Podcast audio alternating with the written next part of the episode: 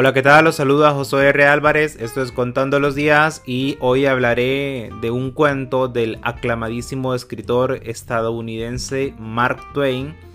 El cuento se llama El hombre que riñe con los gatos y nos relata una historia muy cómica, muy graciosa. Eh, en el cuento un periódico publica la falsa historia de, de un tal señor Smith cuya casa es descrita con mucha precisión y el, señor Smith eh, se levantó un día en camisa a corretear gatos eh, en su tejado, se pasó a otros tejados y terminó cayendo en una casa.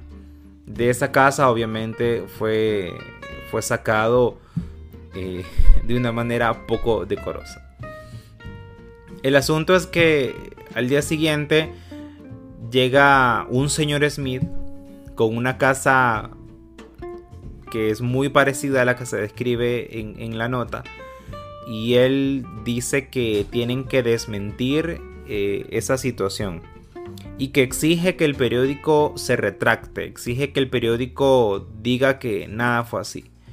Yo creo que el periódico jamás imaginó esta situación, ¿no? En la que una persona de ese apellido y una persona con, con una casa de esas características iba a coincidir. Eso, eso me parece, si eso fuera el cuento, pues no sé, creo que hasta estaría bien. Luego, em, el periódico no quiere retractarse, lo que hace es enredarlo un poco y comienza a utilizar estas oraciones anfibológicas, ¿no? Y le dicen que si salió a espantar gatos con camisa, em, eh, dando a entender que, que, los gatos llevaban camisa y dicen que ellos jamás dijeron eso. Y así van sumando una serie de, recursos, ¿no? Para, para al final crear, un enredo. Él les exige que, que publiquen algo haciendo esas aclaraciones y lo que hacen es publicar eh, la suma de todos los enredos lingüísticos que le hicieron, la suma de todas las anfibologías. A mí me encanta, obviamente, ¿no? Porque, porque es, es hasta didáctico el cuento. Pero el, tema de fondo creo que es que nosotros podemos manipular las palabras de tal manera que nunca perdamos.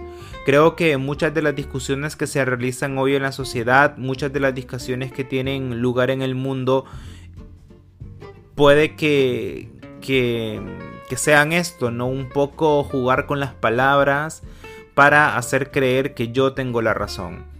Yo creo que, es bueno que cada uno se revise y diga, gano discusiones o simplemente acomodo, acomodo las palabras para, para ganar estas discusiones. Porque ganar una discusión es demostrar con argumentos que, que se tiene la razón. Pero muchas veces nuestros argumentos no son argumentos, son enredos de palabras que parecen argumentos y creo que es valioso preguntárselo. Creo que esto es lo que, lo que está de fondo, ¿no? Que el periódico es el que tiene el poder de usar las palabras y es a la larga quien terminará decidiendo qué escribir. Y no importa qué tan afectado esté el otro.